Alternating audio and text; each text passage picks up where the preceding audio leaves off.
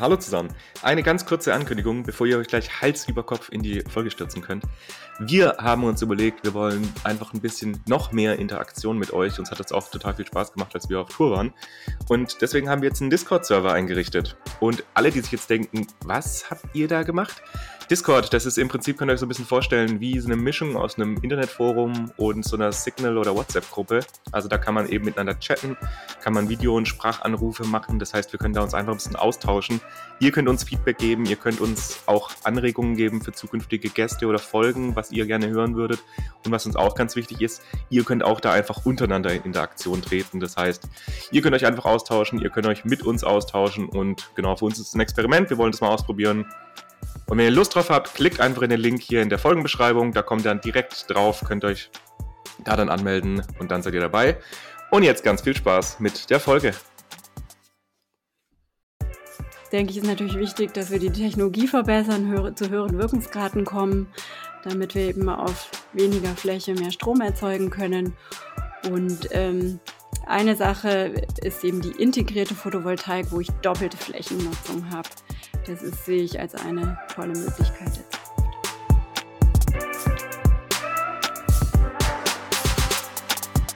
Hi, willkommen bei Npower. Wir sind Markus und Julius.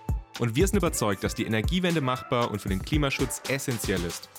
Wir produzieren diesen Podcast, damit ihr die Möglichkeit habt, euch Energiewissen anzueignen und möchten euch nebenher spannende Personen und Projekte vorstellen. Los geht's!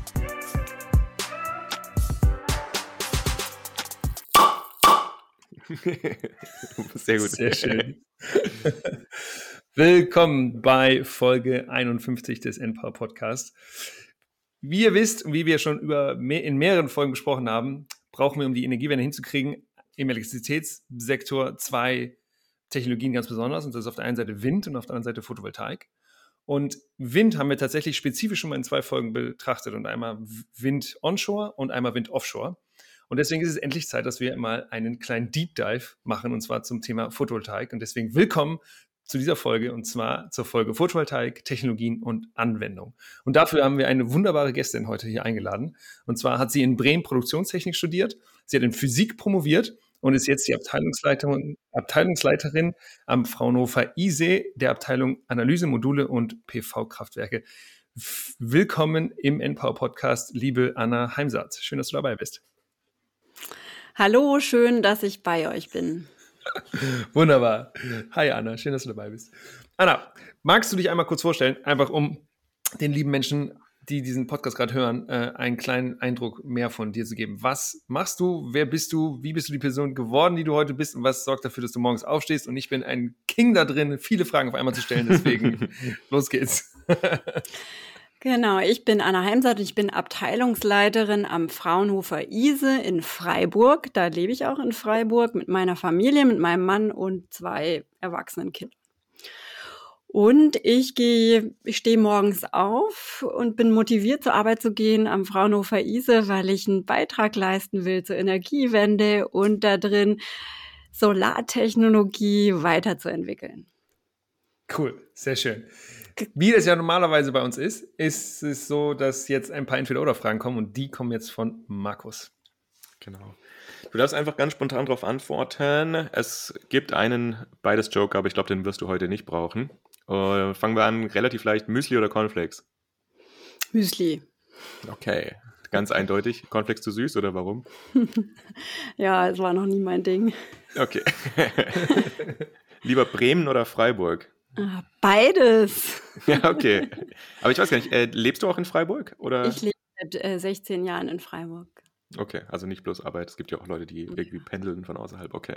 Nee, Freiburg ist schon sehr schön zum Leben und zum. Aber ich komme eben aus Bremen und habe da auch 30 Jahre gelebt und äh, fand das auch super. Ist eine schöne Stadt. Ist eine schöne Stadt. Dann, äh, weil jetzt ja auch die weihnachtliche Zeit wieder ein bisschen anfängt, lieber auf der Couch chillen oder draußen aktiv sein? Also ich gehe super gerne wandern, vor allem im Herbst. Jetzt ist das hier sehr schön im Wald mit den ganzen Blättern.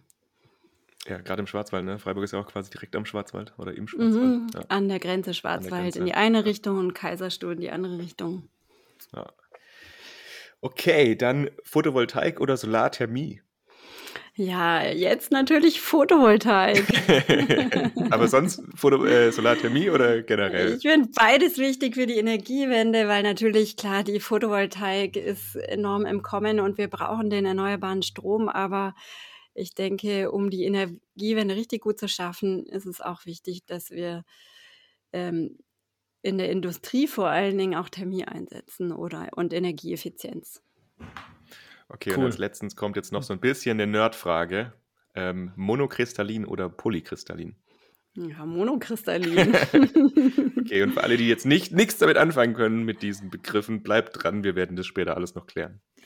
Genau, wenn ihr diesen Podcast heute oder diese Podcast-Episode gehört habt, dann werdet ihr ein bisschen darüber was gelernt haben, warum, warum PV eigentlich relevant ist. Und wir werden ein bisschen tiefer reingehen in die Anwendung ähm, von PV und ähm, und genau, einfach spezifisch über die Technologien sprechen und am Ende noch ein bisschen darüber sprechen, wie eigentlich die Zukunft von PV aussieht und was wir dafür vielleicht brauchen. Deswegen fangen wir doch gleich mal direkt an, liebe Anna. Magst du uns mal einen kleinen Eindruck geben, wie eigentlich der aktuelle Stand vom PV in Deutschland so aussieht? Was, was passiert gerade im PV-Business? Ja, ich fange jetzt doch erst nochmal anders an. Und zwar glaube ich, dass PV einfach total wichtig ist für die Energiewende. Ja, und warum? Weil ähm, ich glaube, PV ist, äh, hat eine hohe Akzeptanz einfach. Ne? Es gibt es ja auf vielen Dächern und das ist das auch, was, was gerade der Status ist in Deutschland. Wir haben insgesamt zwei Millionen Anlagen etwa in Deutschland installiert, ne? ungefähr. Das heißt, da gibt es auch ganz viele kleine Anlagen auf Dächern. Insgesamt haben wir im Moment so 54 Gigawatt in Deutschland installiert. Und äh, das heißt, da ist eine hohe Akzeptanz da, aber für die Zukunft brauchen wir natürlich noch sehr viel mehr Photovoltaik. Genau. Kannst du noch mal einmal, weil ich ja gerade eben die Frage gestellt habe, Photovoltaik oder äh, Solarthermie, da noch mal kurz so diese Unterscheidung, was macht eigentlich Photovoltaik und was macht Solarthermie, weil das ist vielleicht, die meisten wissen es vielleicht, aber trotzdem noch mal einfach, ja, dass man noch mal alles zusammen hat. Ja, genau. Also Photovoltaikanlagen bestehen ja aus PV-Modulen. Die sieht man ja dann, wenn man ja, durch die Gegend fährt, ja oft auf Dächern. Und äh, diese PV-Module, die bestellen, bestehen halt aus Solarzellen und obendrauf sind Glasscheiben. Dann haben wir noch einen Rahmen drumherum und Verbindungstechnik. Und ja, der wichtigste Bestandteil der Module sind, die Solar sind eben die Solarzellen. Die bestehen aus Halbleitermaterialien. Und die sorgen dafür, dass das einfallende Sonnenlicht in Strom umgewandelt wird. Ja, der Rohstoff für diese Halbleitermaterialien ist im Wesentlichen Sand also, weil das, das typischste Halbleitermaterial ist Silizium.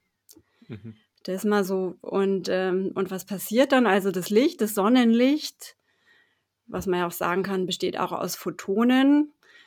Äh, das trifft dann eben auf dieses Halbleitermaterial. Und ähm, dann wird der, tritt, äh, findet der Photoelekt, photoelektrische Effekt statt und äh, es liegt ein äußeres Potenzial an und dann kommt zum Stromfluss. So ganz grob beschrieben. Das ist grob, grob genug, tief genug, wunderbar. genau, und Solarthermie? Ja, bei Solarthermie, dann nutzen wir auch das Sonnenlicht und erhitzen Wasser. Genau. Und das machen wir in Kollektoren, die sehen auch so ähnlich aus, haben dunkles Material, damit möglichst viel Sonnenlicht absorbiert wird. Okay, das heißt Photovoltaik eben hauptsächlich zur Stromgewinnung und Solarthermie ist eben dann zur. Genau, mit den Photovoltaikmodulen äh, können wir eben mit den Halbleitermaterialien das Sonnenlicht direkt ähm, in, umwandeln in Strom und bei der Thermie in Wärme. Genau. Und ja, was man vielleicht noch so grundsätzlich sagen kann, äh, was weiß man noch über PV-Module? Vielleicht was wichtig ist, es gibt eben eine typische Zelltechnologien, wo wir es eben davon hatten, monokristallin oder polykristallin. Äh, das ist eben die Reinheit von dem Silizium. Und am Anfang, äh, als das Photovoltaikmodule noch relativ neu waren, da hat man oft polykristalline Module verwendet. Da ist der Wirkungsgrad ein bisschen niedriger, aber es, die waren noch kostengünstiger eben damals. Und heute verwendet man zunehmend einfach monokristalline Siliziummodule. Ja, sind die teurer? Ja, also heute das spielt, glaube ich, jetzt nicht mehr so die große Rolle. Also die Zukunft es geht einfach zu höheren Wirkungsgraden. Also was ist ein Wirkungsgrad? Also wie viel von dem, äh, was da an Sonnenlicht einfällt, wird dann in, umgewandelt. Und ähm, das beschreibt den Wirkungsgrad und man will eben zu höheren Wirkungsgraden gehen. Warum? Weil wenn wir eben höhere Wirkungsgrade haben, dann können wir auf weniger Fläche mehr Strom produzieren. Ist ja naheliegend auch, genau. Und die, die Flächen sind ja auch endlich, die wir haben und jedes Dach ist ja irgendwie auch endlich, ne? Deswegen cleverer. Da genau, und da würde ich gleich auch noch weitermachen, wenn es für euch okay ist. Also, weil ich denke, es passt auch dazu. Also in Zukunft, da, ja, das ist halt schon immer die Zukunft, eine höhere Wirkungsgrade. Man will die Flächen besser ausnutzen und deswegen versucht man ja oder kombiniert man eben jetzt auch verschiedene Materialien. Dann nimmt man nicht nur die Siliziumzellen, sondern kombiniert die in Tandemzellen mit anderen Materialien, mit drei, fünf Halbleitern oft oder Siliziumperovskite. Und dann kann man eben noch mehr vom Sonnenlicht ausnutzen, äh, noch einen größeren Teil vom Sonnenspektrum und dann gibt man noch zu höheren Wirkungsgraden. Die 3,5 Halbleiter, 3,5 ist auch ein Material oder für was steht 3,5? Genau, das sind die äh, Gruppen aus dem System. Genau. Okay, alles klar. Aber war es nicht früher so, dass hauptsächlich. Also Galliumarsenid, das sind äh, typische 3,5-Halbleiter, genau. Okay. Zum Beispiel. Genau, aber ich erinnere mich, also früher war doch immer so der Punkt, dass man bei PV versucht hat, möglichst die Kosten zu reduzieren, dass man gesagt hat, man möchte eben möglichst billig eine Kilowattstunde Strom herstellen. Und jetzt äh, sagst du, dass es eher auf die Effizienz gedacht ist, aber ich habe immer gedacht, dass ja, bei, man will bei halt PV, beides, ne? Man, wir wollen ja, genau, genau, aber, wir wollen mit den Kosten runtergehen und das und wie ist das möglich, dass wir, obwohl ich bei bei höhere, bessere, reinere Materialien habe äh, und wie kann ich dann trotzdem höhere Effizienzen erreichen? Obwohl ich äh, bessere Materialien habe, indem ich zum Beispiel in der Verbindungstechnik die Verbindungstechnik verbessere, indem ich die ganzen Prozesse automatisiere. Ja, da kann ich dann quasi die Kosten für die Produktion von so einem Modul trotzdem reduzieren. Ja, ja weil, weil, also ich dachte immer, dass quasi dieser Flächenaspekt eben bei Photovoltaik eher weniger relevant war als jetzt beispielsweise eben bei anderen Technologien, wo es weniger Flächen gibt, aber ist ja logisch, man hat eben nur begrenzte Flächen und deswegen ist es total sinnvoll, eben in alle möglichen Richtungen zu, zu optimieren und auch die Technologie da weiter zu verbessern. Genau, und wenn wir jetzt denken, wir wollen ja noch sehr viel mehr Photovoltaik zubauen in Deutschland, dann brauchen wir sehr viel mehr oder weltweit, dann brauchen wir sehr viel mehr Flächen und dann wird auch die, die Effizienz eben sehr viel relevanter. Genau, und da deswegen optimieren wir eben immer weiter noch und äh, entwickeln neue Zelltypen, neue Verbindungstechniken. Außerdem versuchen wir dann den Platz in so einem Modul möglichst gut auszunutzen. Also wenn man so alte Module sich anguckt, ich weiß nicht, ob ihr das vor Augen habt, die waren so die waren so blau und hatten dann so dicke silberne Streifen. Die Verbindungselemente konnte man mhm. auch sehr gut ja, erkennen. Ja, ja. Und ähm, vielleicht und heute sehen die einfach aus wie eine blaue Fläche, weil eigentlich ja der ganze Platz möglichst ausgenutzt ist durch Zellfläche und die Verbinder zum Beispiel auf der Rückseite sind oder die sind möglichst dünn oder wir kleben, also wir haben neue Verbindungstechniken. Genau, also da gibt's, da arbeiten wir eben an allen Enden, um das effizienter zu gestalten. Das haben wir auch äh, für alle, die in Berlin bei unserer Live-Aufnahme dabei waren. Da war in dem ENIC auch vom Fraunhofer ISE eine äh, Photovoltaik-Anlage, Zelle. Das ist ja keine Einzelzelle, ne? Wie sagt man denn dann? Ein System, ein Autodach war das quasi, was ja, da genau, ausgestellt das, wurde. Das Autodach, das ist so ein neueres Beispiel ne, für, so eine, äh, für so ein Modul, wo man neuere Technologien kombiniert hat. Wenn ihr wollt, kann ich euch sagen, was ich dahinter da, Auf die Technologien gehen wir, da gehen wir später ein. Genau, ich wollte nur, weil, weil das genau. halt dazu genau. gepasst hat, weil ich finde, da sieht man überhaupt gar nicht, dass das eigentlich eine, also dass das ein PV-Modul ist, sondern das sieht eigentlich wirklich aus wie ein Autodach. Es ist schwarz ja. und ja oder nicht nur schwarz, das kann man in allen Farben machen und dann nutzt man dafür also Schindelzellen, die wie bei so einem Dach übereinander gelagert sind, so dass man dann äh, äh, und dann hat man obendrauf noch eine besondere Beschichtung auf der Glasscheibe, die den äh, Schmetterlingseffekt, also den, den äh, bionischen Effekt vom Morphofalter verwendet, so dass das farbig aussieht und trotzdem ganz viel Licht durchlässt. Also ziemlich viel Technik drin, damit wir ein sehr cooles Autodach haben, was uns dann irgendwie äh, durch die Gegend fährt. Ein paar Kilometer weiterbringt. Genau. Ich glaube, so zehn Kilometer kommt man damit oder so. Also ja. Okay, dann jetzt vielleicht nochmal zurück zu meiner allerersten Frage, wo du gesagt hast, lass uns erstmal, da möchte ich erstmal was anderes sagen. Aber sag mal, was ist der aktuelle Stand vom PV-Ausbau aktuell gerade in Deutschland und ähm, wo, wo, wo stehen wir eigentlich gerade? Und wie, sich, wie sind wir da hingekommen? Genau, also der, dann wiederhole ich das nochmal. Also im Moment haben wir in Deutschland ungefähr 54 Gigawatt installierte Leistung, Gigawatt Peak. Also das ist immer, wenn man sich das vorstellt, bei der Photovoltaik redet man immer von Watt Peak. Das heißt also, wie viel dann bei 1000 Watt Einstrahlung da rauskommt. Ne? Das sagt jetzt nicht, wie viel Strom man da erzeugt in Deutschland.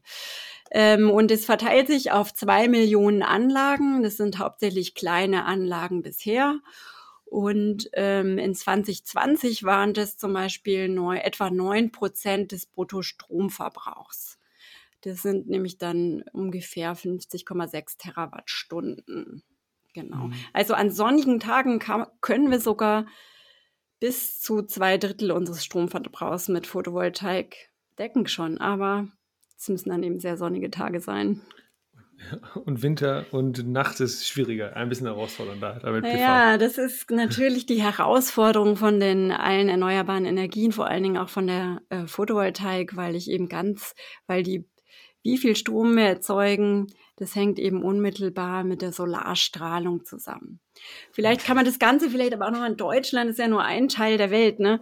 Vielleicht nochmal so ins Verhältnis rücken. Also in Deutschland haben wir ja angefangen damit, aber weltweit sind etwa so 770 Gigawatt installiert im Moment und das sind etwa so drei Prozent der globalen Stromerzeugung.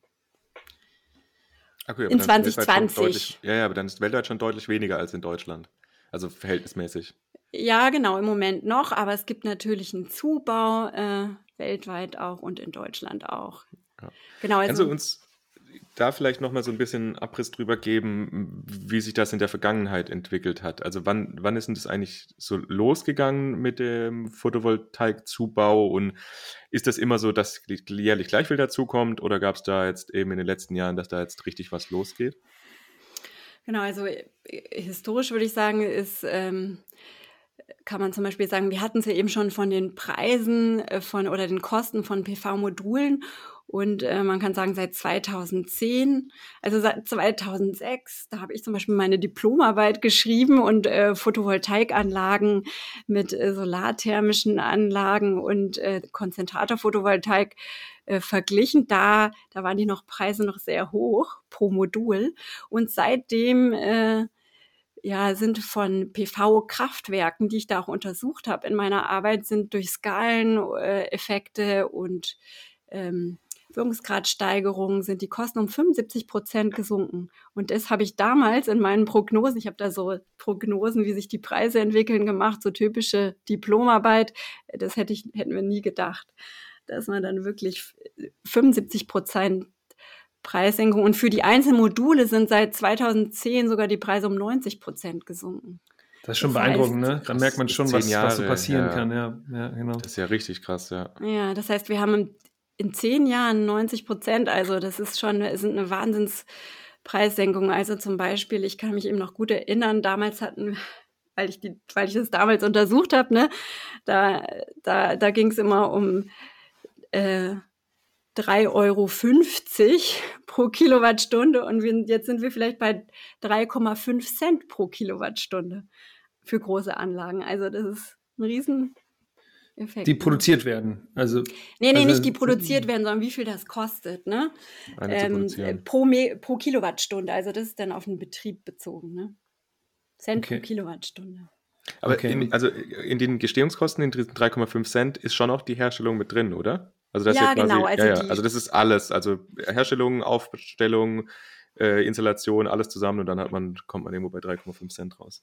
Und ja, genau, das muss ich vielleicht nochmal erklären. Ne? Die Stromgesch also wir haben einmal die Modulkosten, das ist eben, wie viel kostet das Modul. Ne? Dann kaufen wir ganz viele Module ein und Gestelle und dann müssen wir noch was für das Land bezahlen und für die Verkabelung. Dann haben wir noch Wechselrichter in so einem PV-Kraftwerk und dann verkabeln wir das Ganze, bauen das auf. Dann wird es betrieben. Also dann haben wir die Kosten, die wir einkaufen müssen. Dann haben wir Kosten für den Aufbau, dann haben wir Kosten für den Betrieb. Und das Ganze läuft dann zwischen 20 und 40 Jahren. Ne, geht man so aus, ne? Lebensdauer von PV-Kraftwerken. Und bei erneuerbaren Energien, da muss man am Anfang immer so viel Geld ausgeben und deswegen rechnet man dann das runter auf die Stromgestehungskosten pro Kilowattstunde über die Lebensdauer in etwa. Ja. Das hängt dann natürlich von dem Standort ab und so. Und jetzt hattest du gerade eben von diesen 3,5 Cent gesprochen pro Kilowattstunde Gestehungskosten aktuell. und davor hattest du, noch mal, hattest du gesagt, wie viel das ungefähr vor 10, 15 Jahren waren oder als du damals deine Abex. Kannst du es nochmal mhm. wiederholen, nur um das nochmal in Kontext zu setzen? Also was ja. das damals so ungefähr war? Also du hast gerade das Zehnfache, glaube ich, gesagt. Ja, genau. Also das ist, was ich noch so im Kopf habe, aber da will ich mich auch nicht festnageln lassen. Also heute sind's, äh, gibt's schon äh, niedrigste Auktionen äh, 1,3 Dollar Cent pro Kilowattstunde, aber so für im Me Megawatt äh, Kraftwerksbereich sind es typischerweise 3 bis 5,5 Cent pro Kilowattstunde. Und bei Dachanlagen ja. ist natürlich ein bisschen mehr. Ne? Da sind so 6 bis 11 Cent pro Kilowattstunde. Genau, weil die kann man eben nicht so riesig äh, äh, aufbauen. Ne? Das ist dann irgendwie nur ein paar Quadratmeter versus, wenn man eine Frei Freiflächenanlage macht, dann ist ja deutlich größere Anlagen, wo dann auch Synergieeffekte wahrscheinlich gehoben werden können. Ne? Ist das, liegt das daran? Ja, genau, da kann man sich den Skaleneffekt vorstellen. Also wenn du von was nur ein ganz bisschen kaufst, dann kannst du meistens, musst du teurer einkaufen, als wenn du ja, sehr viel genau. von einem Produkt kaufst. Ja, und das ist vielleicht auch nochmal wichtig, wenn man sich das vorstellt, ähm, die Photovoltaik, das ist auch das Besondere und das macht, glaube ich, auch den Erfolg aus. Die ist eben so skalierbar. Also wir konnten eben in Deutschland anfangen, historisch mit PV-Modulen, mit einigen wenigen PV-Modulen auf dem Dach. Also zum Beispiel meine Eltern haben Ende der 80er oder so äh, zwei PV-Module sich aufs Dach gebaut, so ungefähr. Ne? Also das ging mit ganz wenigen Modulen auf dem Dach los. Und du kannst es aber auch skalieren auf größere Dachanlagen, zum Beispiel auf heute hat man es oft auf Supermärkten, Ketten, die haben oft eben große PV-Anlagen auf ihren Dächern oder auf großen Scheunendächern. Bei Landwirten wird auch viel, gibt es größere Anlagen und dann bis zum Megawattbereich. Ja. Also wir haben hier sehr große einzelne Kraftwerke jetzt schon in Deutschland, die äh, über 100 Megawatt haben. Also das ähm, sind dann eben von einigen Kilowatt bis bis viele Megawatt. Also gibt es diese Unterschiede, deswegen unterscheidet man auch in quasi Dachanlagen und dann Utility Scale, also quasi industrielle Anwendungen und dann Großkraftwerke. Aber da bei diesen, also so zwei, dreistellige Megawatt-Bereich, da kommt man ja auf jeden Fall ja auch in den äh, Bereich, wo man auch konkurrenzfähig gegen andere Kraftwerke ist, beispielsweise Blockheizkraftwerke oder so, die haben ja auch manchmal um äh, dreistelligen Megawatt-Bereich irgendwas. Mhm. Das heißt, dass da eben auch Anwendungen dafür da sind. Genau, wir wollten noch ein bisschen äh, drüber sprechen, ob denn, wo, wo das Ganze denn eigentlich hergestellt wird. Du hattest ja gesagt, dass das Ganze aus Sand hauptsächlich gemacht wird und wir haben uns das jetzt auch mal vorher besprochen, ob denn eigentlich so eine Herstellung in Deutschland, ob das denn aktuell gemacht wird oder ob das hauptsächlich importiert wird, weil man hört es ja schon viel dass hauptsächlich irgendwie auch aus, dem asiatischen Raum die, die ganzen Module eben importiert werden. Also ist, ist das aktuell so und wird sich das ändern oder bleibt man da dabei? Also vielleicht für Kontext war das ja so, dass es vor 10, 15 Jahren eine sehr große PV-Industrie äh, in Deutschland gab und die dann weg, ja. die ist dann ja in Deutschland genau, die ist dann da weggefallen, weil die Module und so weiter aus, aus äh, asiatischen Ländern immer günstiger geworden sind. Aber jetzt sieht irgendwie gibt es so ander, anderweitige Informationen wieder, ne? Genau. Also vielleicht kann, kann Anna uns genau, da ein bisschen was zu sagen.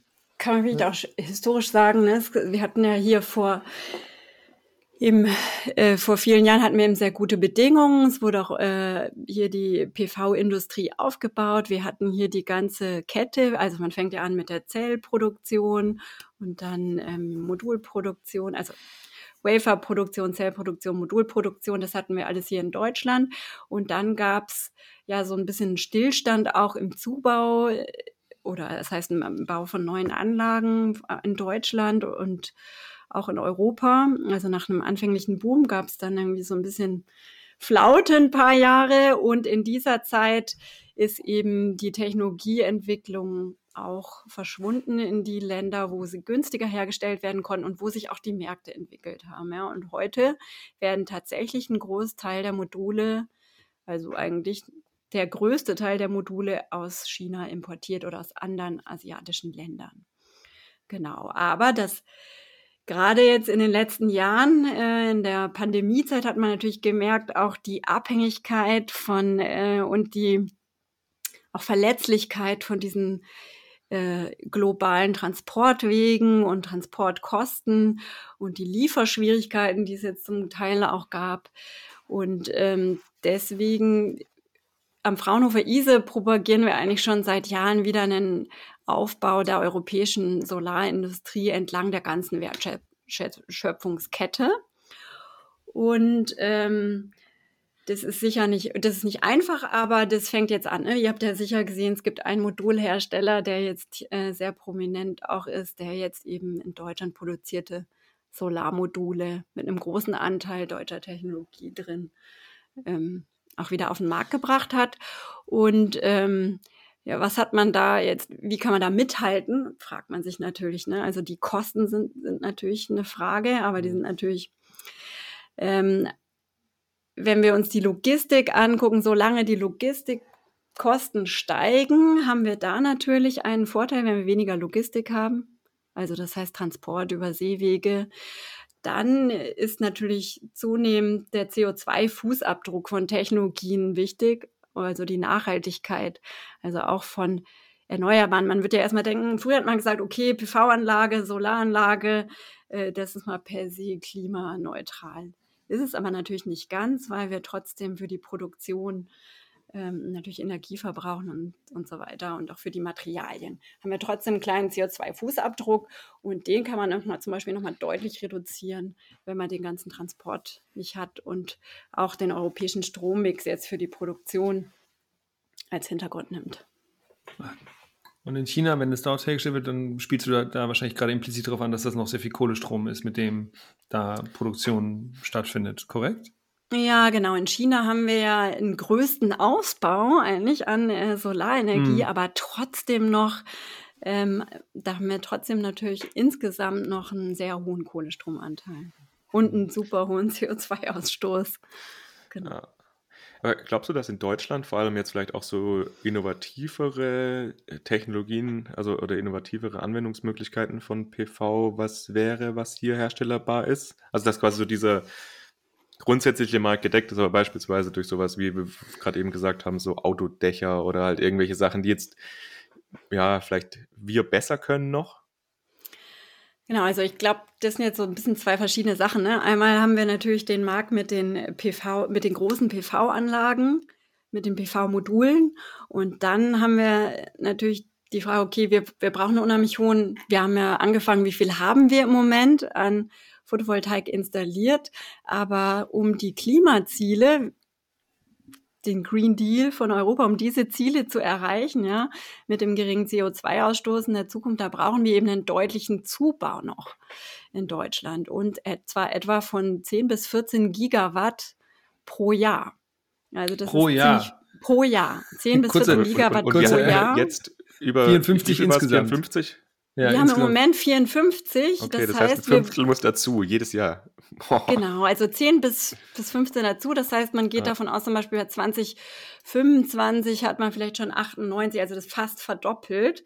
Oder in äh, 2050 wollen wir 400 bis 500 Gigawatt haben. Ja, also das heißt, wir haben riesen Zu Zuwachsbedarf hier an Photovoltaik.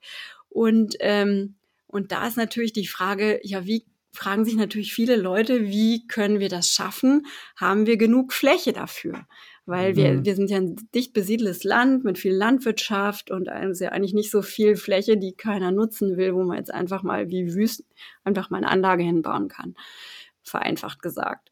Und ähm, wir glauben, ja, wir haben genug Fläche, wenn wir eine doppelte Anwendung äh, wenn wir, wenn wir doppelt anwenden, wenn wir die Fläche doppelt nutzen in Zukunft. Und da kommt auch das Autodach ins Spiel. Ne? Wir versuchen jetzt neue Anwendungen zu entwickeln, wo wir die Photovoltaik, äh, wo wir Flächen doppelt nutzen können. Das Autodach ist eben ein Beispiel dafür.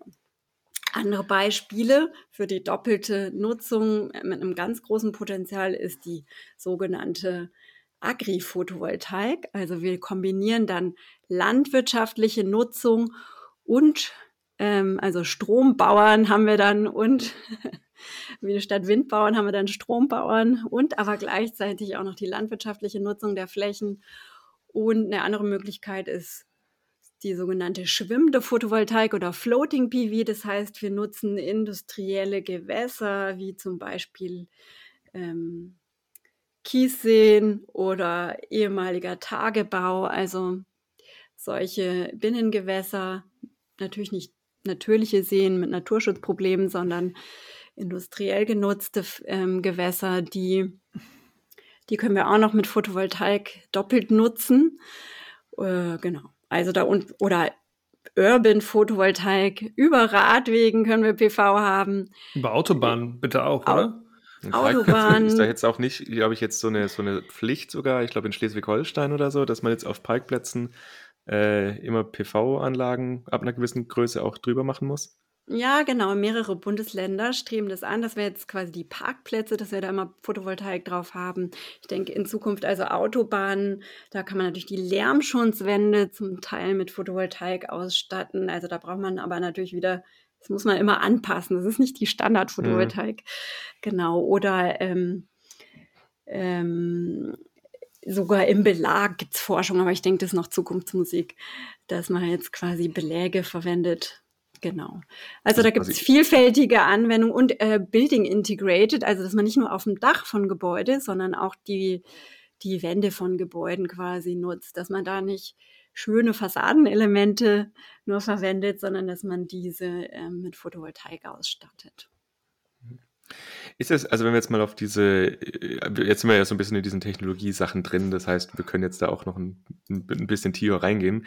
Ist es, oder haben, Julius, hast du noch irgendwas zu den grundsätzlichen nee, Sachen? Okay, super. Dann, ähm, genau, bei den integrierten, die du jetzt gesagt hast, da hat man dann immer noch diese Herausforderung von dem Wirkungsgrad, weil jetzt beispielsweise äh, könnte ich mir vorstellen, dass jetzt bei, wenn man es in einer Fassade integriert, weil der Einstrahlungswinkel ist ja auch nicht unrelevant für den Wirkungsgrad von so einer äh, PV-Modul.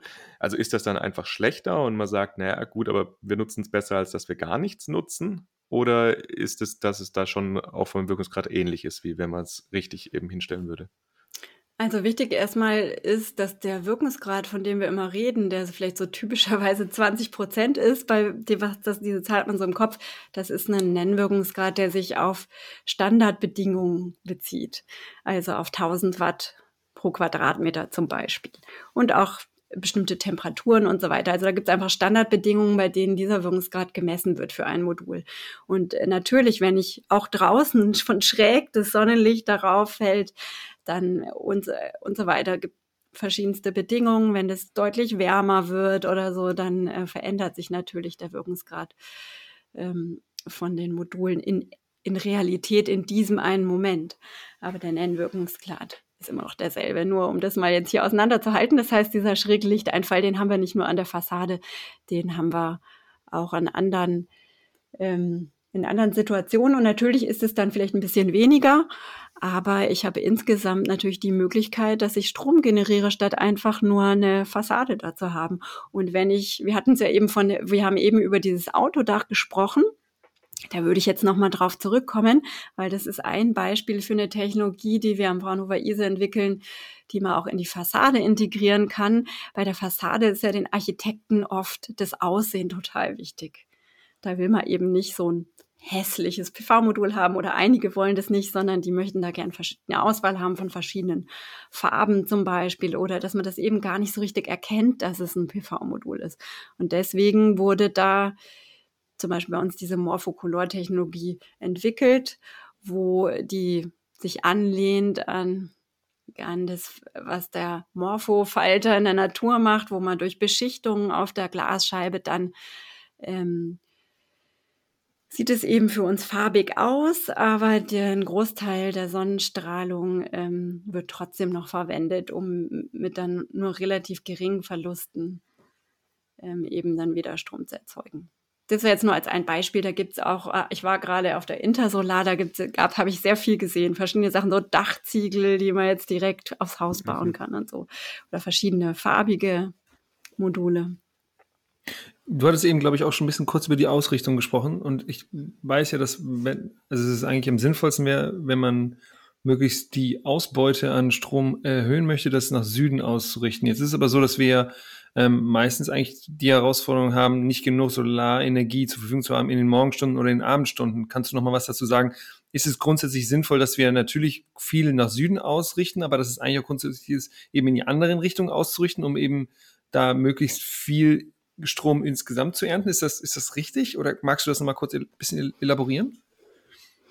Ja, also wie viel Strom man, also die Frage ist, wollen wir möglichst viel Strom im Jahr äh, verdienen? Ja, das ist eigentlich meistens das Ziel, ne? weil wir wollen ja möglichst viel einspeisen und ähm, Vergütung und bekommen möchten, und so. Ja, genau, genau, Vergütung ja. bekommen. Deswegen möchten wir möglichst viele im Jahr und dann äh, richten wir das möglichst je nach Grundstück ja, möglichst optimal nach dem Gesamtjahresertrag aus. Wenn wir jetzt sagen, wir möchten mehr immer das, dasselbe Profil haben, dann wird man das eben anders ausrichten. Also Nord-Süd ist typischerweise über das ganze Jahr ideal. In unseren Breitengraden. Es hängt natürlich auch darauf an, der, kommt darauf an, wo du jetzt auf der Welt bist.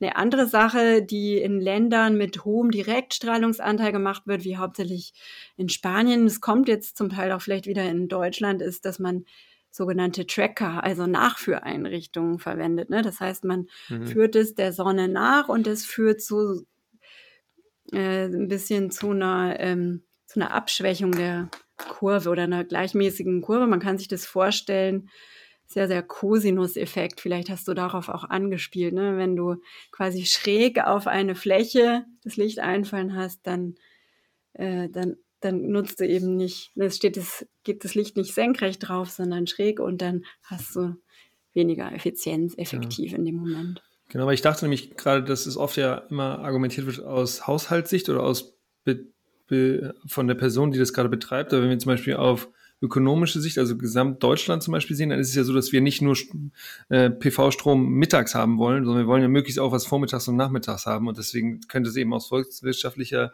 ähm, Sichtweise auch sinnvoll sein, eben vielleicht mehr PV auch nach Westen aus oder nach Südwesten und nach Südosten auszurichten, obwohl dann nicht die, die, die, die, die Nominal- oder die absoluten Erträge pro äh, installierter äh, Installation eben geringer sind. Ähm, also wenn ich das mir das Gesamtsystem angucke, mhm. ne, dann würde ich das ein bisschen anders angehen. Vielleicht ja? dann würde ich mhm. sagen, okay, wir haben eine Kombination auf Solarstrom, wir haben Wind, ja, und wir haben äh, und wir haben zusätzlich vielleicht noch Batterien, ja, für einige Stunden in Zukunft. Ja, wir mhm. werden das also kombinieren, die Anlagen in Zukunft mit mit äh, Batteriespeicher, so dass wir dadurch, also ich denke, wir sollten möglichst viel rausholen und dann lieber Batteriespeicher einsetzen zum Beispiel, um dann das zu puffern oder es heißt zu überbrücken. Ne?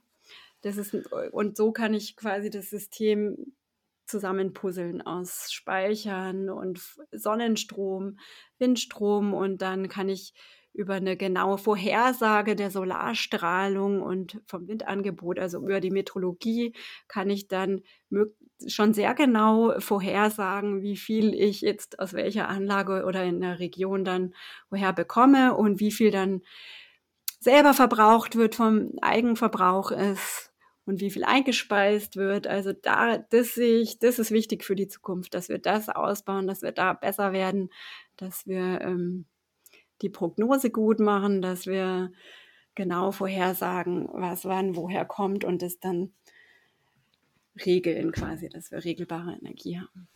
Hm. Du hast ja auch gerade vorhin mal gesagt, wegen dem Flächenbedarf, also dass wir doch noch richtig, richtig, richtig viel zubauen müssen. Und ich wollte jetzt nochmal, weil ich glaube, du hast das nicht abschließend gesagt, haben wir denn in Deutschland genug Fläche, um das zuzubauen, was jetzt aktuell das Ziel ist? Also, wenn wir jetzt sagen, wir nehmen jetzt mal nur die Freiflächen oder ist es dann schon wichtig, auch so diese Agri-Photovoltaik, Floating Photovoltaik, was du angesprochen hast, also diese integrierten ähm, Photovoltaik-Systeme zu nutzen? Und wird 2050 jede Wand eine Photovoltaikwand sein? Ja, hoffentlich. Natürlich nicht jede Wand, aber ich glaube schon, wir haben ein riesiges, wir haben äh, für die integrierte Photovoltaik bei uns in der Studie mal die Potenziale ausgerechnet. Die technischen Potenziale nennen wir das. Also ähm, das ist jetzt nicht das wirtschaftliche Potenzial, sondern das technische Potenzial, wo man sagt, okay, wir haben so und so viel äh, Fläche zur Verfügung. Wir sagen, wir haben, wir haben jetzt nicht eine 100% Belegungsdichte, zum Beispiel auf so einem Acker, sondern eben zum Beispiel 60 Prozent mal angenommen von der Fläche würde mit PV überdacht oder zusätzlich belegt. Dann mhm. kommt aus unserer dieser technischen Potenzialstudie zum Beispiel für die Agri-Photovoltaik äh, 1700 Gigawatt raus. Also eine richtige, richtig große Menge. Ne? Wir, wir, hatten gesagt, wir wollen insgesamt 400, 500 Gigawatt zubauen. Also allein damit könnten wir das schon er erledigen. Bei den künstlichen Seen, nur den künstlichen Seen, kommt man da mit, mit dieser ersten Studie auf 44 Gigawatt.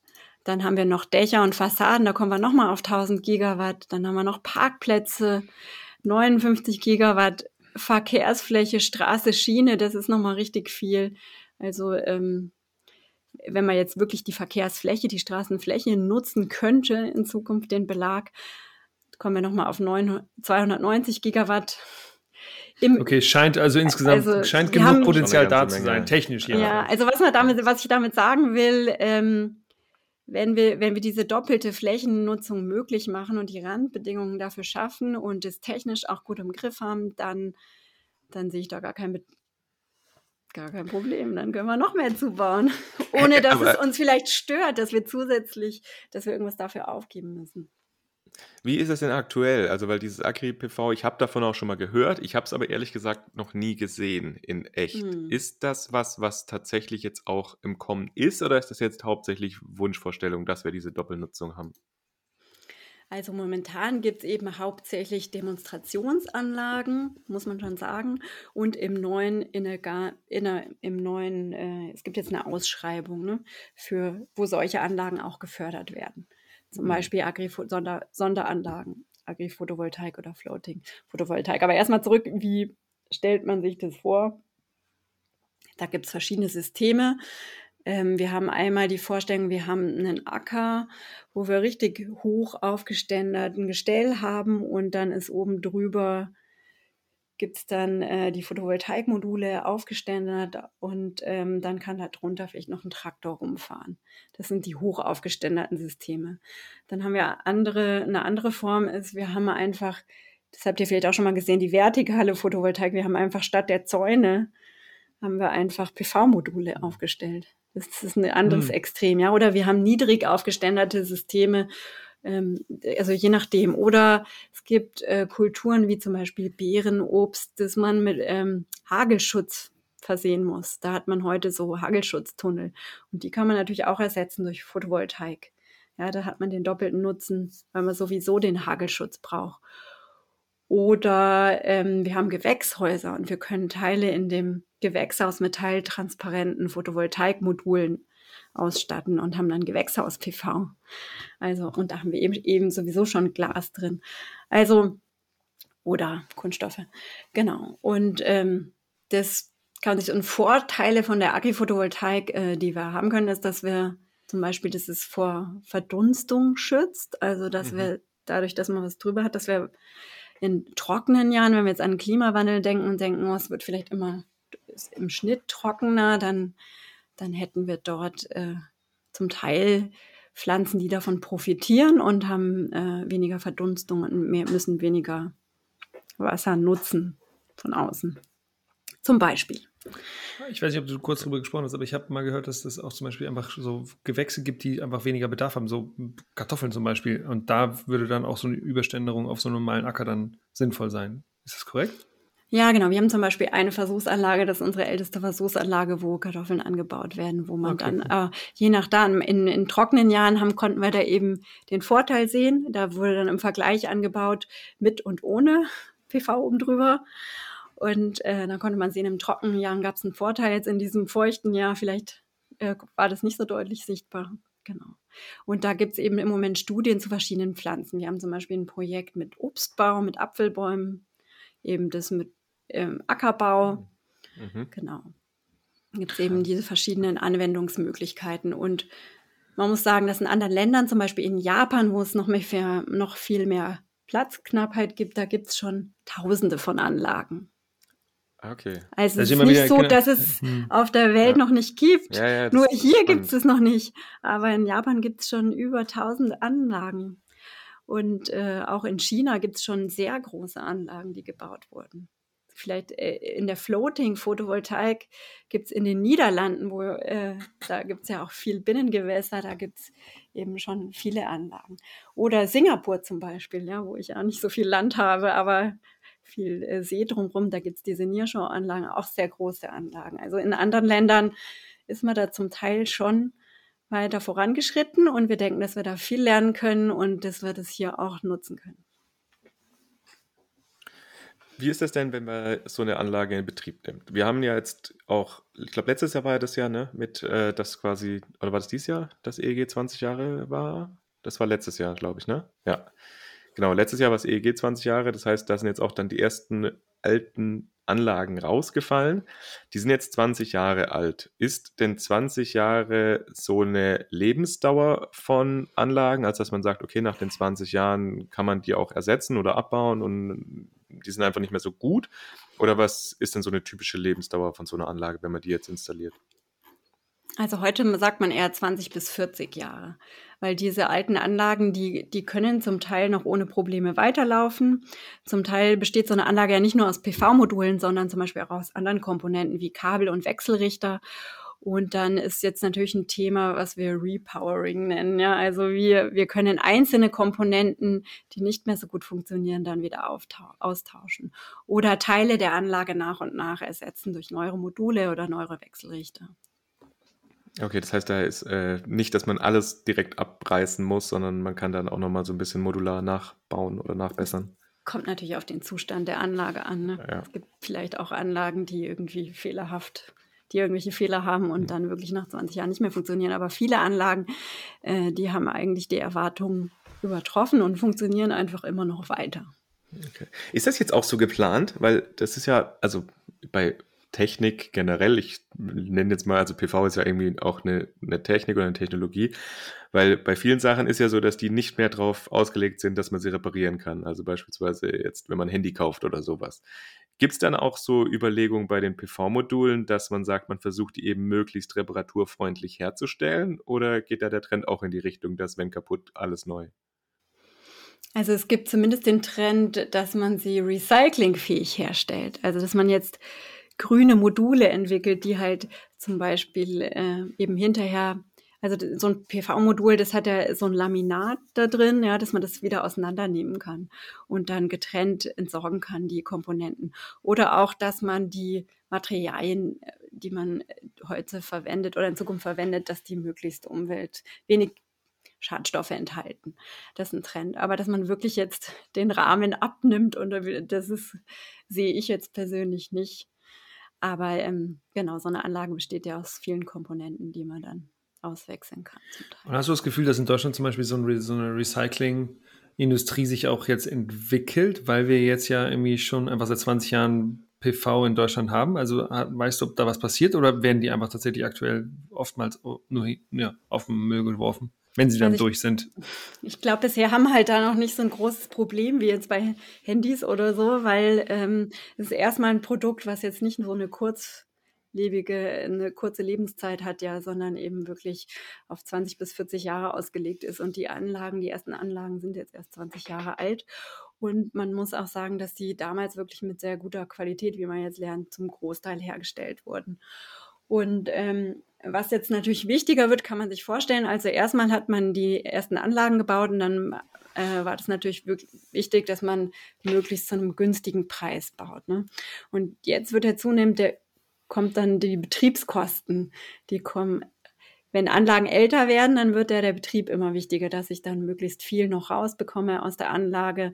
Deswegen richtet sich jetzt auch bei mir in der Abteilung forschen wir zum Beispiel auch daran, wie man jetzt mit Hilfe von Digitalisierung und KI-Methoden, man, man misst dann quasi, wie viel kommt raus aus der Anlage und mit intelligenten Algorithmen kann man dann gucken, ähm, was läuft vielleicht nicht so gut. Haben wir hier Verschmutzung, haben wir Verschattung an einigen Strängen ähm, oder ähm, wo ist das Problem beim Wechselrichter oder beim Modul, also dass man quasi so eine automatisierte Überwachung von Anlagen entwickelt.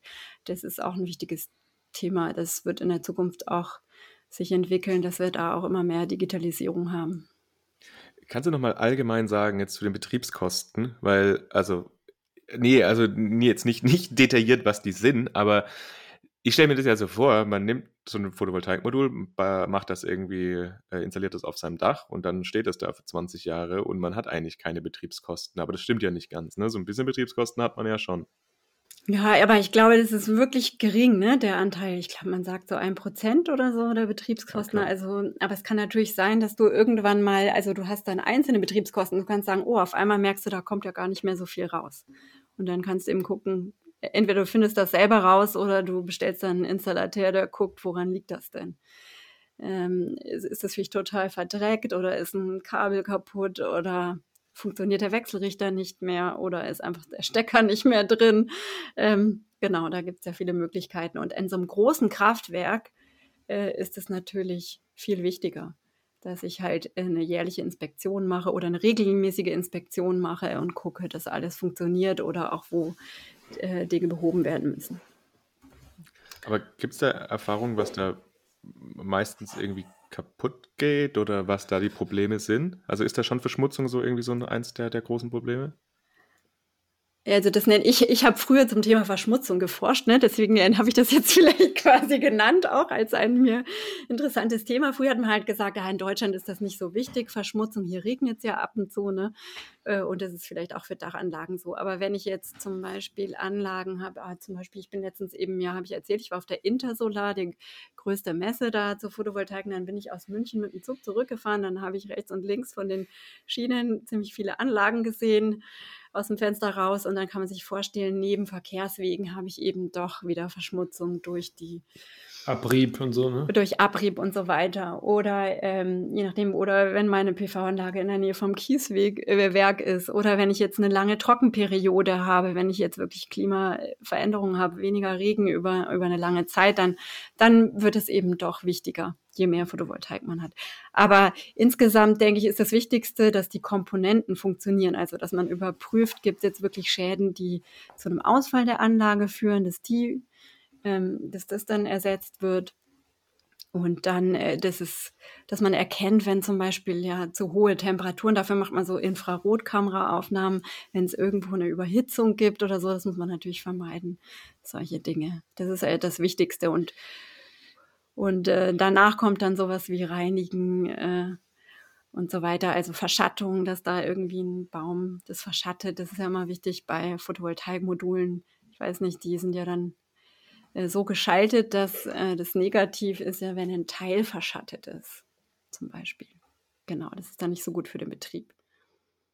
Okay, also wenn ein Teil von der Anlage verschattet ist oder das. Nee, oder von dem Modul verschattet ist, ne? Das ist dann nicht so gut.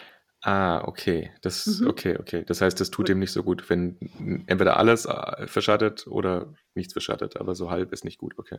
Halb ist nicht so gut. Genau, ja. alles will man auch aber nicht. Aber das verschattet ist auch nicht so gut, ne? Also alles ja, verschattet, verschattet ist natürlich auch nicht gut, genau. Ja, wenn die Nachbarin ein neues Haus baut oder ein größeres Haus baut oder sowas, dann hast du auf einmal eine Verschattung deiner Anlage, super.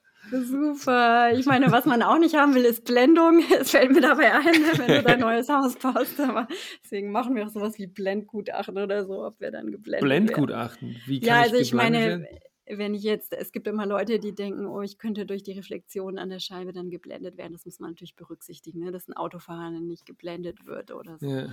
Oder der im Nachbarhaus. Aber das ist jetzt untergeordnet. Das ist mir nur gerade eingefallen, weil ich dachte, so verschatten, blenden.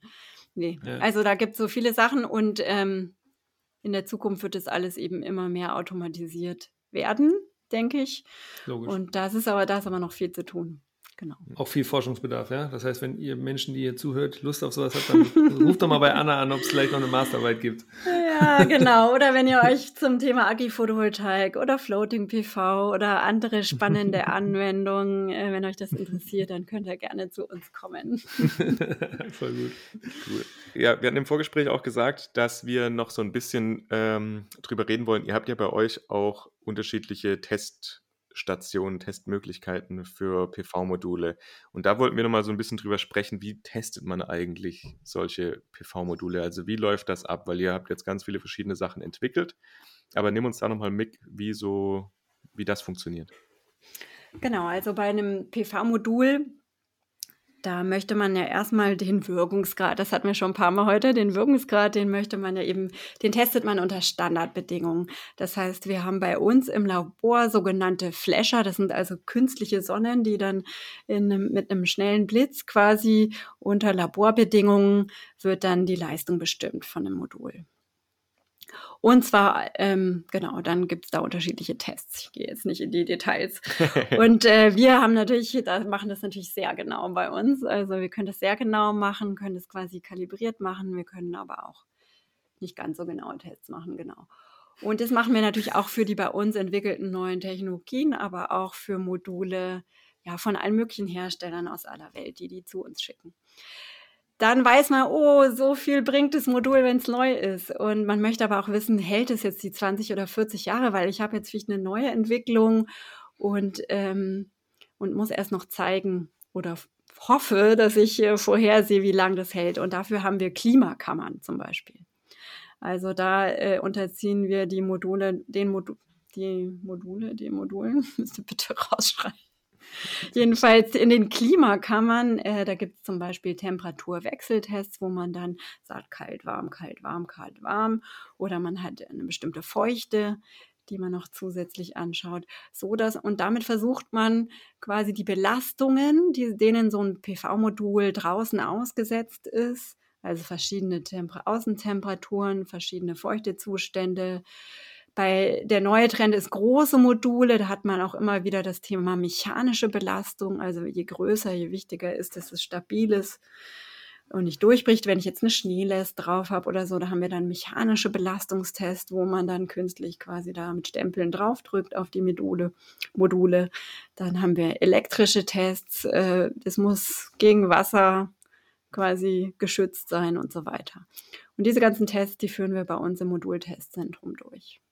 Ich war mal bei euch und da habt ihr, habe ich gesehen, dass ihr auch nicht nur diese ganzen Sachen bei euch im Zentrum macht, sondern dass ihr oben auf dem Dach auch ganz so, also da gab es auch irgendwie eine, eine, Reihe an, ja, an Modulen, die da einfach hingestellt wurden und da stand da drin, nicht hier, hier nicht rübergehen, weil äh, alle hier Tests, Tests und so weiter. Das heißt, ihr macht auch noch andere Tests, die so in so einfach draußen stehen, ist das korrekt? Oder waren das äh, Ausnahmen?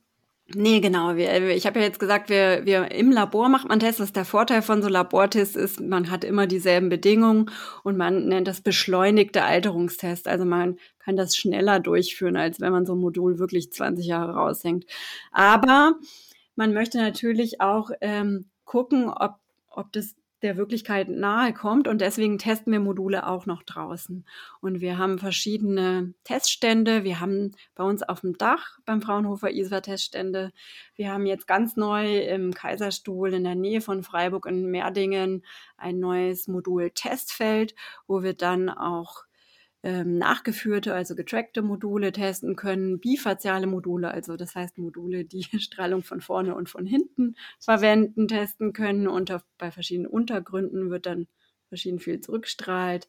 Wir können dann diese ähm, Tandem-Module hatten wir besprochen, die kann man da draußen, die haben dann natürlich nochmal andere Eigenschaften und das ist auch gut, wenn man die draußen nochmal unter dem realen Sonnenlicht ähm, testet. Tandem-Module, das waren die Module, wo ich nicht nur einen Halbleiter habe, sondern wo ich verschiedene Halbleitermaterialien kombiniere. Ich habe zum Beispiel ja. unten Silizium und oben habe ich noch ein anderes Material drauf und dadurch kann ich höhere Wirkungsgrade erreichen.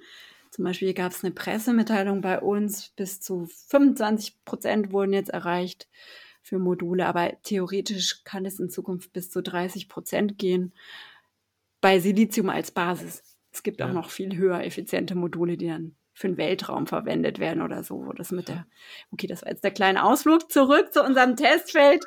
äh, deswegen ist es schon wichtig, dass man auch draußen testet und wir haben, wir, te wir testen auf den Dächern, wir testen in unserem neuen Solartestfeld in Merdingen im Kaiserstuhl und wir haben noch einen Teststand, den wir mitbenutzen dürfen in Gran Canaria, einen in der Negev-Wüste. Mhm Genau, unter verschiedenen klimatischen Bedingungen. Und sogar einen hatten wir auf der Zugspitze. Cool, ja, spannend. Ich finde es ganz spannend zu hören, wie das bei euch am Fraunhofer läuft. Bei, bei uns im Fraunhofer, ich arbeite ja zwar nicht mehr, aber im Easy ist es ja so, dass da ganz viel geforscht wird und eben immer veröffentlicht werden muss und so. Und dass ihr aber zum Beispiel auch so, so Tests dann eben macht für Hersteller, hattest du eben kurz auch mal genannt, mhm. also dass dann Leute einfach oder dass Firmen euch ihre neuen Module oder ihre neuen ja, Vorschläge zusenden können, dass ihr die dann testet und guckt, sind die eigentlich so gut, wie sie selber denken, dass die gut sind. Das heißt, das ist auch ein Teil eures Businessmodells am, am Easy. Ist das korrekt? Ja, Oder genau. Eher, also eher das, untergeordnet klein. Nee, das ist schon total wichtig für uns. Also das ja. Ziel ist, dass wir schon einen großen Anteil machen wir direkte Dienstleistung oder direkte Forschungsdienstleistungen. Also es ist immer noch ja. Forschung für die Industrie. Das heißt, wir testen Module, wir testen Systeme, wir entwickeln natürlich auch Technologie. Das ist jetzt nicht bei mir in der Abteilung, aber bei mhm. den Kollegen und Kolleginnen. Wir entwickeln Zellen, entwickeln Module mit, mit und für die Industrie und wir testen Module äh, für die Industrie. Und auch, ja, wir legen solche besonderen neuartigen Anlagen aus, wie die Agri-Photovoltaik. Das ist jetzt so relativ neu, dass zum Beispiel noch keiner so genau weiß, okay, ich will, da sagte einer, ich will mir jetzt so eine Anlage bauen, ja, wie, wie viele Module brauche ich jetzt? Und wie viel ich will ja immer noch äh, möglichst viel Ertrag haben. Und wir haben da ein Modell entwickelt, zum Beispiel Simulationsmodell, wo wir dann den, das Pflanzenwachstum für die bestimmten, für bestimmte Pflanzen mhm. schon berücksichtigen können und den Ertrag. Ne? Dann kann man sagen, okay, wenn ich so und so viele Module hinstelle, dann kriege ich so und so viel Strom und äh, der Pflanzenwachstum wird aber nur ein bisschen reduziert oder der nicht der Wachstum, sondern die, der Ertrag von dem von der jeweiligen Pflanze. Oder ähm, genau, oder, also, oder ich habe, wenn ich jetzt größere Zellen in mein Modul äh, stecken würde, ähm, lohnt sich das dann mit den Stromgestehungskosten als äh, und dann mache ich die Module größer und was hat das dann für eine Auswirkung? Solche Untersuchungen und Simulationen machen wir auch für die Industrie direkt und auch in Forschungs. Cool. Projekten. Das heißt, wenn ihr da Interesse dran habt, äh, damit mitzuwirken, dann könnt ihr euch bestimmt gerne auch bei Anna melden und äh, die haben bestimmt auch Hiwi-Stellen, Masterarbeitsmöglichkeiten, Bachelorarbeit, Diplomarbeit, was es da so alles gibt. Könnt ihr euch bestimmt melden. Anna, vielen lieben Dank, dass du bei uns im Podcast warst. Normalerweise fragen wir ganz am Ende immer noch so ein bisschen, wie die Zukunft aussieht. Du hast das Ganze ja auch schon reingebaut in die Folge. Du hast gesagt, dass eben die Agri-PV ganz wichtig sein muss äh, dass wir eben da in Zukunft deutlich mehr davon brauchen werden und auch was der Zuberbedarf sein wird in den nächsten Jahren und was es eben braucht, um das zu decken. Aber möchtest du trotzdem nochmal so in einer Minute zusammenfassen, was du denkst, was jetzt in den nächsten Jahren total wichtig wäre, worauf es jetzt einfach ankommt, was passieren muss im Bereich Photovoltaik? Genau, also eine Sache, ähm, ja, die, die du schon gesagt hast, ist, dass wir einen hohen Zubaubedarf haben und eine wichtige Sache, die, an der ich jetzt selber nur zweitrangig arbeite, sind die rechtliche Rahmenbedingungen, die politischen Randbedingungen. Und das ist jetzt ein Aufruf an alle, die da zuhören. Also ich denke, es ist total wichtig, dass wir die politischen und rechtlichen Randbedingungen schaffen, die das ermöglichen, dass wir möglichst unkompliziert und ohne lange Zulassungszeiten äh, da vorankommen mit dem Ausbau der Photovoltaik in Deutschland. Das ist mir sehr wichtig. Dann ähm, denke ich, ist natürlich wichtig, dass wir die Technologie verbessern, höhere, zu höheren Wirkungsgraden kommen, damit wir eben auf weniger Fläche mehr Strom erzeugen können. Und ähm, eine Sache ist eben die integrierte Photovoltaik, wo ich doppelte Flächennutzung habe. Das ist, sehe ich als eine tolle Möglichkeit der Zukunft. Super. Dann cool, Anna. Dann, hey, dann vielen Dank, lieben Dank, dass du heute bei uns warst, bei, äh, bei dieser 51. Ausgabe vom Endpower Podcast. Ähm, genau, wir freuen uns genau, weiterhin von dir zu hören und wünschen dir alles Gute und danke dir nochmal. Bis dann. Dankeschön, danke euch, hat Spaß gemacht. Ciao, ciao. Ciao. Recap. Recap. Julius, was hast du heute gelernt bei der Folge? Äh, ich fand es spannend, dass wir überhaupt mal mit PV uns tatsächlich mal ein bisschen mehr auseinandergesetzt haben. Ich habe das Gefühl, in Deutschland ist PV irgendwie gesetzt äh, und wir haben uns trotzdem noch nicht so richtig viel damit beschäftigt. Deswegen fand ich das cool. Was ich ganz besonders spannend fand, war, ähm, also waren zwei Dinge. Und zwar einmal, dass sie so viele coole Ideen hat oder präsentiert hat, wie man PV integrieren kann. Also klar, wusste ich irgendwie so, äh, so in Häuserfassaden und so, aber diese ganzen Geschichten mit Seen und so, das war mir nicht so bewusst. Ich habe auch zwischendurch noch daran gedacht, ob man vielleicht Deiche irgendwie noch nutzen könnte. So, ähm, das ist auch gut. Aber was ich tatsächlich spannend fand oder was ich so als größtes Takeaway für mich mitgenommen habe, ist, ähm, dass wir ja mehrere Giga, mehrere hundert Gigawatt installieren müssen. Also ich finde, dass 54 Gigawatt sich schon echt viel anhört, aber sie hat ja irgendwie von 200 oder 300 Gigawatt da gesprochen und dass sie aber aus technischer Sichtweise, dass das überhaupt so, so relativ gut möglich ist. Natürlich ist die Frage, ist, wie, wie günstig ist es oder nicht günstig ist es, aber allein, dass wir irgendwie, was ich, vielleicht ein Zehnt, das Zehnfache von dem, was wir brauchen, da gibt es Potenzial, weniges technisches Potenzial. Das fand ich schon mal relativ ermutigend und das fand ich cool. Was hast du mitgenommen? Im Prinzip auch die zwei Punkte. Ich fand halt gerade im Hinblick auf den Ausbaubedarf, den wir halt haben, wenn man sagt, wir wollen halt 10 bis 14 Gigawatt jährlich zubauen, das ist halt richtig viel, weil wenn das man ja, durch die, viel, ne? ja durch die Landschaft fährt, man sieht ja schon viele Photovoltaikanlagen eigentlich überall rumstehen. Und wenn man dann jedes Jahr von der Gesamt, was wir jetzt zugebaut oder gesamt gebaut haben, nochmal ein Fünftel zubauen muss, ist ja schon eine Menge und deswegen glaube ich, sind halt gerade so integrierte Photovoltaiksysteme, wie es ja auch gesagt hat, total wichtig. Bei den Aki-PV waren es ja irgendwie über 1000 Gigawatt, die da Potenzial sind. Also man da die alle kriegt, ne? Kriegt man also Nee, die kriegt man ja, natürlich alle nicht, aber wenn man es geht ja auch, wenn man davon ein Zehntel kriegt, dann sind es ja, ja es ist ja doppelt so viel, wie wir jetzt aktuell haben. Ja. Also da kann man schon auch relativ viel damit machen. Und ich fand es auch ganz cool, dass sie nochmal so ein bisschen Einblick in ihre tägliche Arbeitswelt an den äh, Testständen gemacht hat. Ja, da Weil hat man schon gemerkt, das dass sie komplett auch ab, also da fand ich, sie hat sie echt da hat man ja, gemerkt, dass sie da richtig am Start ist. Ich, ich habe mich das schon tatsächlich gefragt, wie das denn ist mit den Lebensdauern, weil bei normalen Sachen, bei so Haushaltsgegenständen oder bei auch Akkus oder sowas, die lädt man und entlädt man ja einfach dann beispielsweise ein äh, paar tausend Mal ja. und dann mhm. weiß man, okay, gut, das ist circa das, was man in 20 Jahren eben macht mit so einem Akku. Aber bei so einem PV-Modul, mit dem macht man ja nichts. Das steht da ja einfach nur 20 Jahre. Und deswegen fand ich das schon spannend äh, zu hören, wie man da eben solche, solche Tests überhaupt machen kann. Und dass das aber auch möglich ist, weil dann es ist ja auch ansonsten für so einen Hersteller sehr logisch, dass, wenn die ein Modul entwickeln, äh, dass die nicht 20 Jahre warten können, bis sie das auf den Markt hauen. Also, ja, ja, wie auch. Geht ja, ja gar nicht. Ja, ja, genau. Fand ich auch spannend. Genau, von daher fand ich das auf jeden Fall äh, super spannend. Und ich, wie gesagt, ich fand es auch schön, dass wir drüber geredet haben. Äh, für alle, die jetzt noch Interesse an so ein bisschen mehr anwendungsspezifischen Sachen, also noch tiefer, wir haben ja über Anwendungsmöglichkeiten, aber jetzt wirklich auch so hands-on. Die nächste Folge in zwei Wochen wird mit dem Thema Balkonkraftwerken, also um das Thema Balkonkraftwerke gehen, also wie man auch selbst zu Hause Photovoltaik in kleiner, also kleiner Skalierung nutzen kann. Also wenn ihr da Interesse dran habt, dann hört auf jeden Fall in zwei Wochen rein. Genau, und wenn ihr sonst noch äh, einfach Ideen habt für Menschen, die wir mal einladen sollten, äh, dann schickt uns gerne eine E-Mail und ihr findet uns natürlich auch bei Social Media, so wie ich das immer sage, bei Instagram und bei Twitter. Ne? Genau. Und der Shop. genau. Und ihr könnt auch Klamotten kaufen. Ey, es haben sich echt ein paar, echt viel, richtig viele Leute Klamotten gekauft. Hätte ich gar nicht gedacht, dass da so viel geht. Wenn ihr Lust habt, ist das perfekte Weihnachtsgeschenk, habe ich mir sagen lassen. Genau, deswegen. Man muss nämlich jetzt schon sagen, ist das perfekte Weihnachtsgeschenk. Diese Taschen. ist Deluxe. Richtig Deluxe. Cool, ihr Lieben, das war's für heute. Wir freuen uns, wenn ihr beim nächsten Mal wieder dabei seid. Ciao, ciao. Ciao.